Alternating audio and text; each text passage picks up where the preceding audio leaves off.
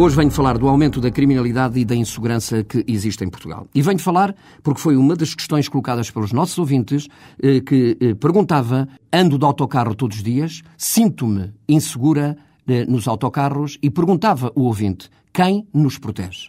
É evidente que uh, os últimos uh, dados que constam do relatório de segurança interna, que ainda não, não são públicos, mas que uh, irão ser divulgados recentemente, vêm demonstrar as piores expectativas. E vêm demonstrar que o crime violento aumentou em cifras absolutamente exageradas e que a criminalidade geral também aumentou. O crime violento aumentou cerca de 10,7% e a criminalidade geral cerca de 7,5%. O que demonstra um crescimento, o maior crescimento nos últimos 10 anos em Portugal. Não vale a pena a política do tabu, não vale a pena eh, tentar se esconder esta realidade, é preciso que o governo assuma de vez e que não tente mascarar as estatísticas de forma a servir objetivos políticos. As estatísticas demonstram friamente que há realmente um aumento da criminalidade associado a uma insegurança que os portugueses sentem as forças policiais registaram eh, um total de 421 mil crimes.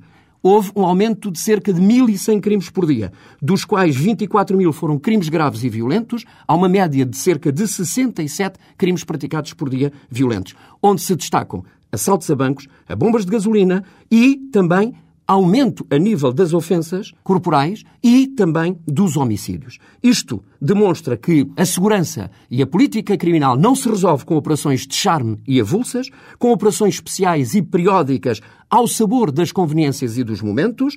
Este aumento da criminalidade, que é real, vem demonstrar, de facto, o falhanço da estratégia de segurança. Não há uma estratégia de segurança eficaz e concertada, nem uma política de combate ao crime. As leis criminais como nós sempre alertamos, são leis frouxas e não são leis, são leis que protegem mais o criminoso e menos a vítima. E o problema da criminalidade que nós temos hoje em Portugal é um problema estrutural e não é conjuntural como se tentou fazer ver. E é evidente que, respondendo ao nosso ouvinte, quem protege os cidadãos? Obviamente, quem tem a missão, quem tem a obrigação de proteger os cidadãos é o Governo, é o Estado. Porque os cidadãos cumprem as suas obrigações, os cidadãos pagam os seus impostos e têm o direito de serem protegidos. Isto é uma obrigação do Estado. Há insegurança. O Estado é que tem que resolver e, neste caso, o Estado chama-se governo.